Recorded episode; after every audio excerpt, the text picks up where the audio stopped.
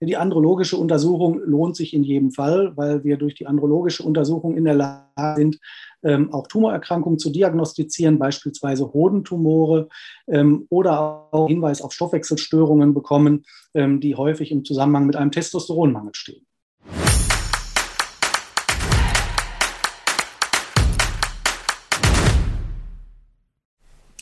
Wenn Paare ungewollt kinderlos bleiben, dann kann das viele Ursachen haben. Übergewicht ist eine davon. Wie das bei Frauen ist und warum das so ist, darüber haben wir schon ausführlich in einer Extrasendung gesprochen. Aber die Männer sollen ja auch nicht zu kurz kommen und manchmal ist eben auch der Mann das Problem. Und darüber und über die Gründe und die Möglichkeiten zur Hilfe sprechen wir heute mit unserem Gast. Genau, und als Gast begrüße ich heute Dr. Tobias Jäger. Er ist Facharzt für Urologie in Essen und beschäftigt sich vor allem mit Themen der Männergesundheit. Und dazu gehört unser Thema ja heute auf jeden Fall. Und ich würde gerne mal mit einer etwas provokanten Frage einsteigen. Wenn man der Adipositas-Theorie Glauben schenken mag, dass es primär eine genetische Ursache hat, dann kommt man ja angesichts der pandemischen Entwicklung der Adipositas in den letzten Jahrzehnten nicht gerade auf die Idee, dass es da Fortpflanzungsprobleme gibt. Gibt es die doch? Ja, schönen guten Tag zusammen. Erstmal herzlichen Dank für die Einladung. Ja, die gibt es ganz sicher. Äh, es gibt klare, klare Daten, die belegen, dass ein Zusammenhang zwischen einem erhöhten Körpergewicht, insbesondere mit der Fettleibigkeit ähm, und einer eingeschränkten Fruchtbarkeit bei den Männern wie auch bei den Frauen existiert. Mhm. Jetzt habe ich gelesen in einer Studie von 2012, die ist ja nun äh, zehn Jahre alt, dass Männer ab einem Hüftumfang von 101, äh, 102 Zentimetern, glaube ich, ähm, eine deutliche Verminderung der Spermien haben sollen. Ist das richtig? Und ist das eben, muss ich jetzt die Frage vom Doc auch nochmal aufgreifen, hat das auch heute noch Bestand?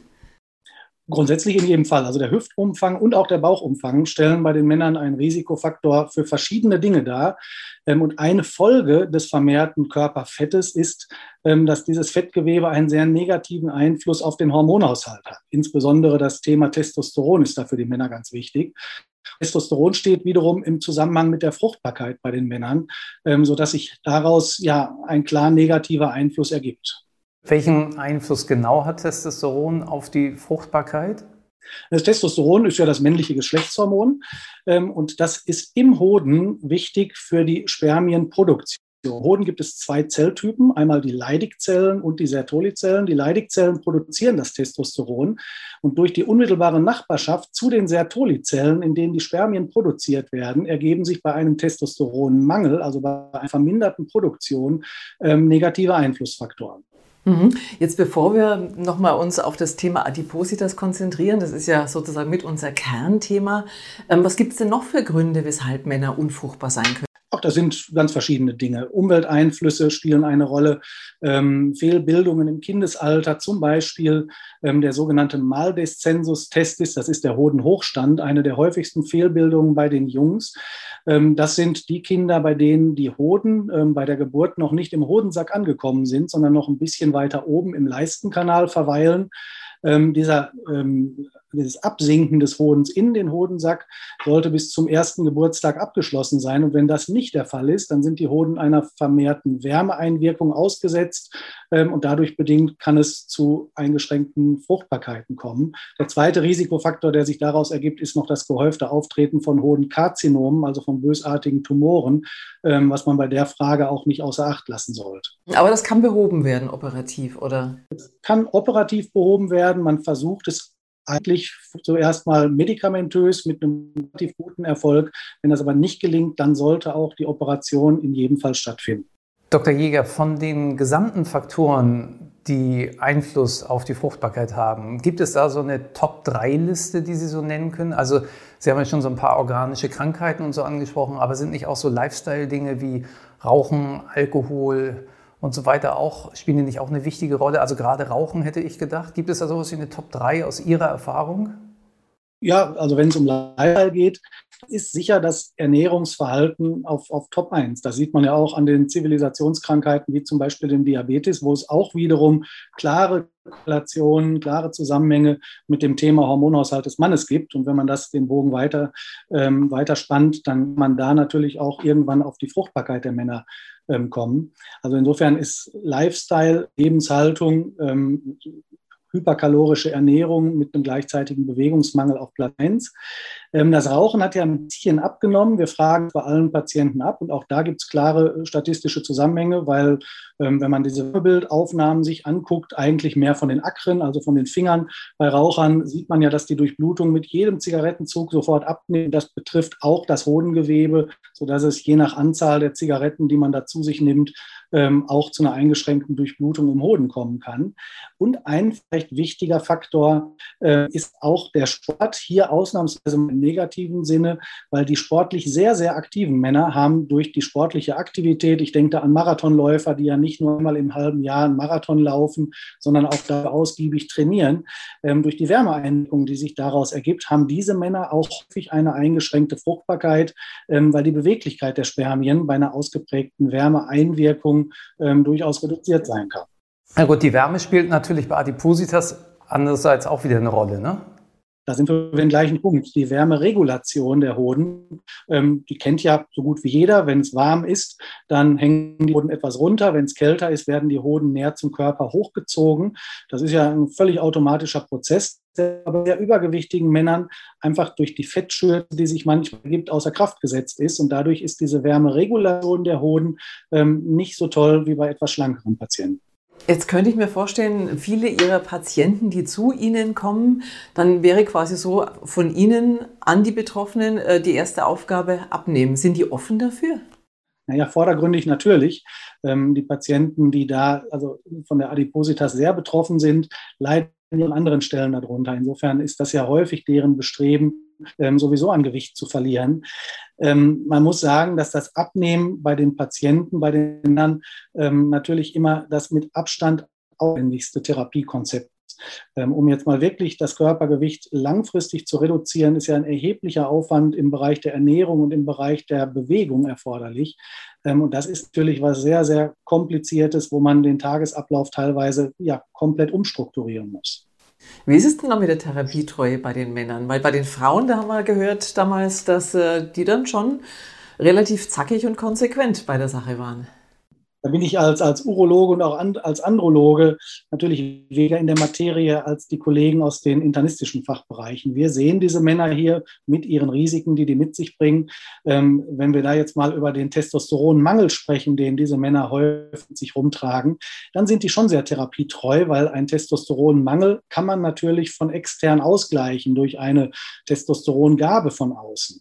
Das Problem ist aber, dass diese Therapie im Moment, wo ein Kinderwunsch besteht, also eigentlich genau das Thema, wo wir heute drüber sprechen, dass diese Therapie in diesem Moment genau ausscheidet, weil das Testosteron von außen dem Mann zugeführt ähm, ein tolles Verhütungsmittel ist. Das funktioniert also an der Stelle nicht, da auf die Körperkonstitution einführen.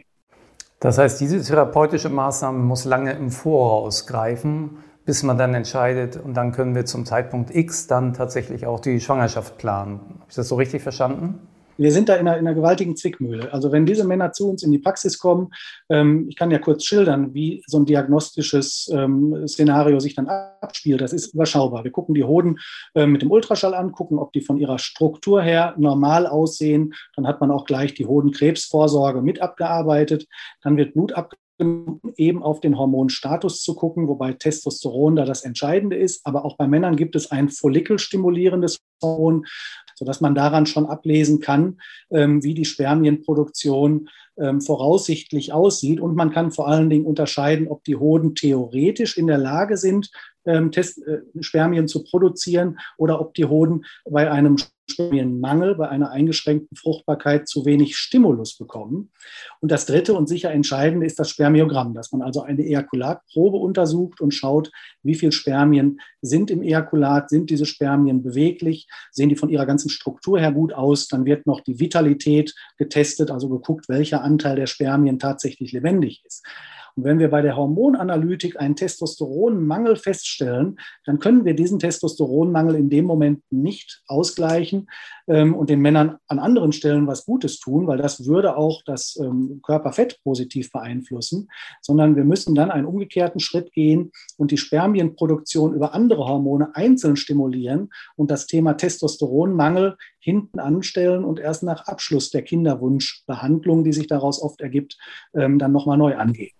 Verstehe ganz kurz noch zum, zum, zum, zum, zum besseren Verständnis. Sie hatten vorhin Follikel äh, erwähnt. Was genau ist das? Ja, bei den Frauen geht es da um den Eisprung. Also die Follikel reifen ja zu den, zu den Eizellen heran ähm, und daraus ergibt sich dann hinterher die Schwangerschaft. Das ist das Hormon, was bei Frauen also erheblichen Einfluss auf den Eisprung nimmt. Und bei Männern steuert dieses gleiche Hormon die Spermienproduktion. Wenn das Hormon also von der Hirnanhangdrüse produziert wird, dann werden die Spermien produziert. Und wenn das Hormon aus welchem Grund, auch wenn die Hirnanhangdrüse erkrankt ist, nicht produziert wird, dann ist der Hoden zwar in der Lage, Spermien zu produzieren, er tut es aber nicht, weil er von der Hirnanhangdrüse den Stimulus nicht bekommt. Wir haben ja aber noch einen zweiten Pfeiler. Ne? Also wir haben sozusagen den Einpfeiler Testosteronmangel, was dazu führt, dass die Spermien in zu geringer Konzentration, zu schlecht beweglich und in ihrer Form verändert sind. Und dann haben wir noch den zweiten grundsätzlichen Pfeiler der Erektionsfähigkeit, was mit der Durchblutung zu tun hat. Und da haben wir ja bei der Adipositas auch das Problem, dass die Durchblutung in verschiedenen Bereichen auch problematisch ist. Können Sie dazu auch noch mal kurz was aus Ihrer Praxis erzählen? Ja, ein ganz wichtiger Punkt. Also die Erektionsfähigkeit ist natürlich auch für die Fruchtbarkeit insofern wichtig, dass ohne eine normale Erektionsfähigkeit auch kein normaler Geschlechtsverkehr möglich ist. Ähm, und auch da bringen die adipösen Patienten schon Risiken mit sich. Ein Thema ist ähm, unter anderem auch die diabetische Stoffwechsellage, ähm, die die adipösen Patienten ja leider verhältnismäßig häufig ähm, auch haben. Und äh, Diabetes mellitus ist halt sowohl für die Blutgefäße wie auch für die, für die Erektionsfähigkeit erforderlichen Nervenbahnen, die Nervenimpulse, ähm, was, was sich sehr negativ auswirkt und an der Stelle dann auch eine Erektionsstörung nach sich ziehen kann. Wie ist das denn eigentlich jetzt? Ähm, also es dreht sich doch sehr viel eben ums Abnehmen erstmal. Wenn das geschafft ist, wie lange dauert es ungefähr? Oder ich sage mal, wie lange muss man warten, bis es zwischen dem nötigen Gewichtsverlust und der möglichen Zeugung des Sprösslings oder des Töchterchens dann klappt? In aller Regel sind das so drei bis sechs Monate. Also man kann natürlich immer schlecht festmachen, wann ist jetzt das normale Gewicht für den Mann so weit erreicht. Das kann man natürlich am Body Mass Index oder am Bauchumfang festmachen. Aber wann ist die Grenze, zum Positiven hin überschritten, dass sich die Stoffwechselprozesse wieder so weit normalisieren, dass auch kein negativer Einfluss mehr davon ausgeht. Deswegen kann man das natürlich immer schlecht in Zahlen fassen. Wir sehen es aber bei anderen Patienten, die mal eine Hormontherapie bekommen haben. Und wenn wir damit stoppen, dann braucht es eben diese drei bis sechs Monate, bis die hormonabhängigen Faktoren sich so weit normalisieren, dass dann auch wieder ein normales Spermiogramm zu erwarten ist. Und das Pferd umgekehrt aufgezäumt, können Sie ungefähr einen Anhalt sagen, ab wie viel Kilogramm Übergewicht oder ab wie viel Prozent Übergewicht die Gefahr besteht, dass wir in eine Stoffwechsellage kommen, die für die Fortpflanzung kritisch werden könnte? Also sind das 10, 20, 30 Prozent des äh, Idealkörpergewichtes oder wo liegen wir da? Am Körpergewicht kann man es ganz schlecht festmachen. Ich würde eher den Bauchumfang, ähm, wo Sie vorhin ja auch schon kurz drauf eingegangen sind, oder Hüftumfang, wo wir mehr vom Bauchumfang ausgehen, ähm, da in den Mittelpunkt stellen. Ähm, weil ab einem Bauchumfang, das sind eben auch diese 102 Zentimeter, ähm, wird es als klarer Risikofaktor auch von den Internisten betrachtet. Ähm, und an dieser Stelle setzen sicher auch die negativen Folgeerscheinungen ein. Man darf nicht vergessen, dass im Fettgewebe eine sogenannte Aromatase in hoher Konzentration vorhanden ist, wiederum Testosteron abbaut. Diese Aromatase baut Testosteron in Östrogen um, also männliches Geschlechtshormon in weibliches Geschlechtshormon. Ähm, und das führt dann nach und nach, je mehr Fettgewebe da ist, ähm, zu einem, zu einem Testosteronmangel. Und Körpergewicht deswegen immer ein schlechter Parameter, ähm, weil das Gewicht kann ja theoretisch auch aus Muskulatur bestehen und da kann ein sehr schwerer Mann überhaupt keinen Risikofaktor mit sich bringen, während ein verhältnismäßig leichter, kleiner Patient, der einen großen Bauchumfang hat, ähm, dann schon ein erhebliches Risiko hat. Die Art der, wenn ich noch einmal nachhaken darf, die Art der Gewichtsabnahme spielt auch eine Rolle, habe ich jedenfalls gelesen. Ne? Also es ist, glaube ich, relativ, relativ egal, ob man es über die Ernährung hinkriegt durch entsprechende Lifestyle-Veränderungen oder ob man es medikamentös macht. Aber ich habe gelesen, dass man in einer Studie untersucht hat, dass es nach bariatrischen Operationen, also nach Magenverkleinerungen zum Beispiel, nicht zu einer verbesserten Spermienproduktion kommt. Können Sie das bestätigen oder war das ein einmalige, einmaliges Studienergebnis? Es gibt so relativ viele Daten, die nicht alle in die gleiche Richtung einen Hinweis geben.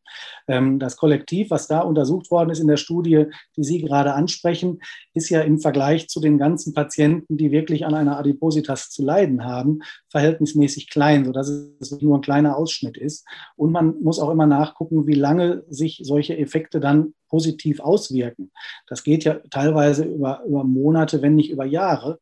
Und man müsste wirklich sehr, sehr, sehr langfristige Daten betrachten, da wirklich am Ende mal ähm, einen Schnitt zu machen, zu beurteilen, wie viele Patienten, die vorher tatsächlich als unfruchtbar deklariert werden mussten, wie viele zu einer normalen Fruchtbarkeit dadurch zurückkehren. Jetzt haben Sie ja vorhin ähm, eingangs schon beschrieben, wie das so vor sich geht. Äh, so eine Untersuchung erstmal, wo überhaupt quasi der Hase im Pfeffer liegt. Und diese ganzen Untersuchungen, die damit verbunden sind, eventuelle ähm, Medikamente später, die ja auf dem Arzt eben verschrieben werden müssen, übernimmt das die Kasse? Das wird alles von der Krankenkasse übernommen. Also Voraussetzung ist immer, dass die Untersuchungen von einem Andrologen gemacht werden. Viele Urologen bieten solche Untersuchungen an, sind aber auch, auch von mir aus qualifiziert für, aber haben eben die formelle Qualifikation nicht. Die Zusatzbezeichnung Andrologie, das ist schon entscheidend.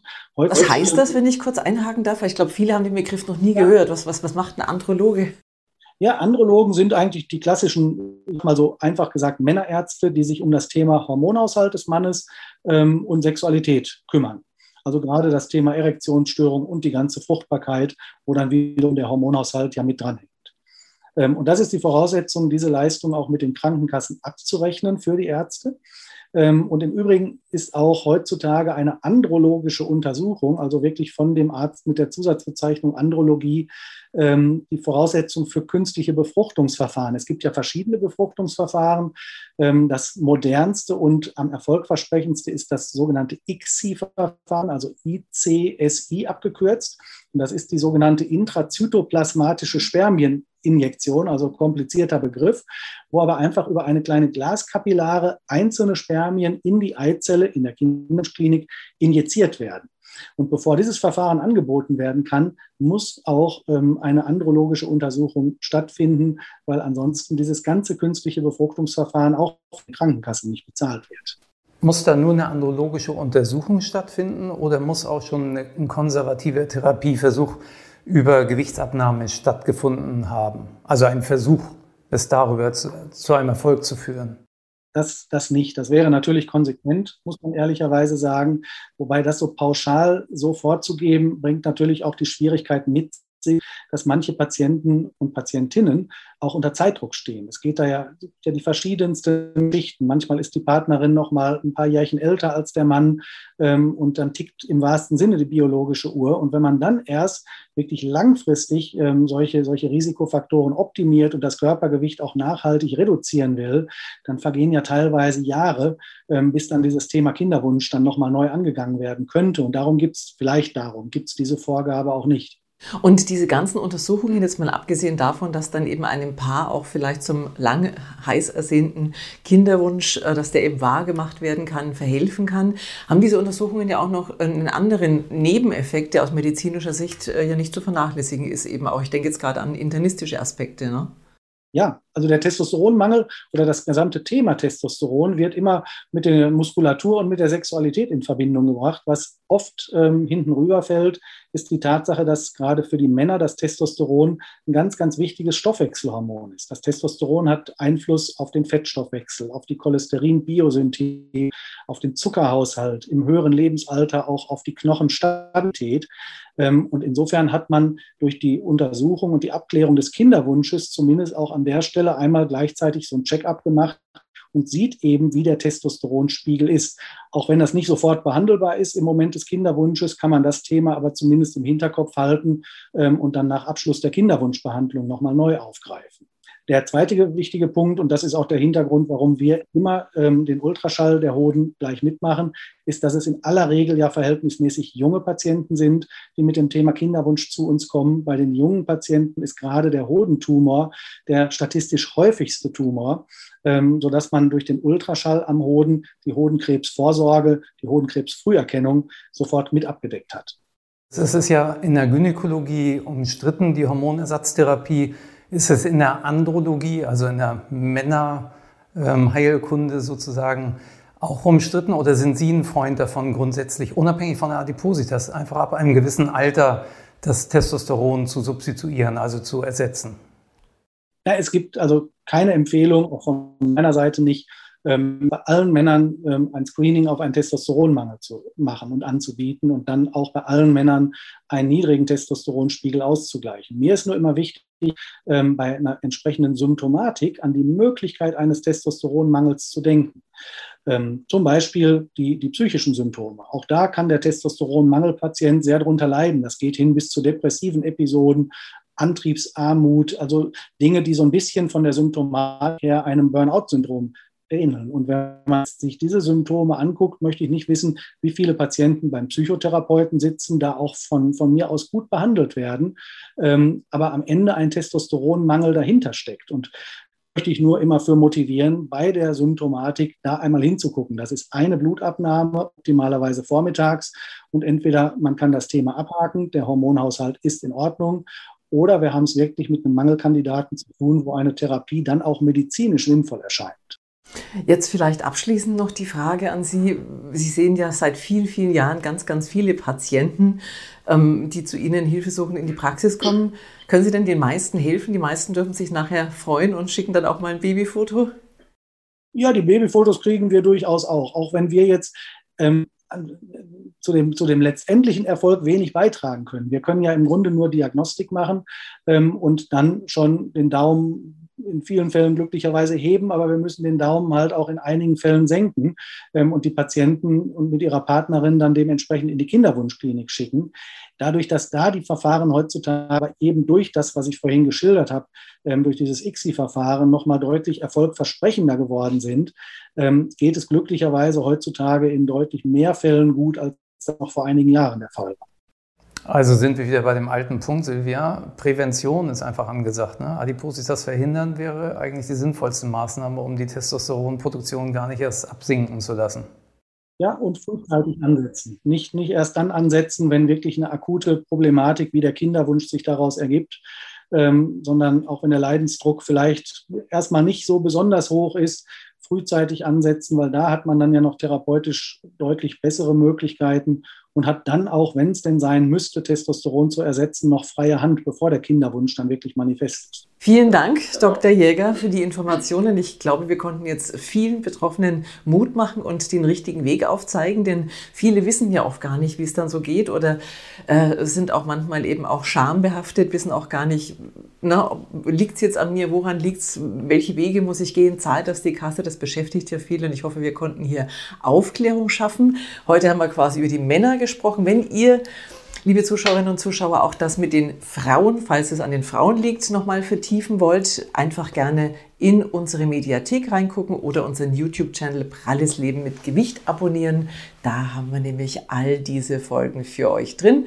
Am besten abonnieren, dann verpasst ihr keine neue Ausgabe. Vielen herzlichen Dank, Dr. Jäger, dass Sie heute bei uns waren. Ja, sehr gerne. Vielen Dank auch aus Hamburg.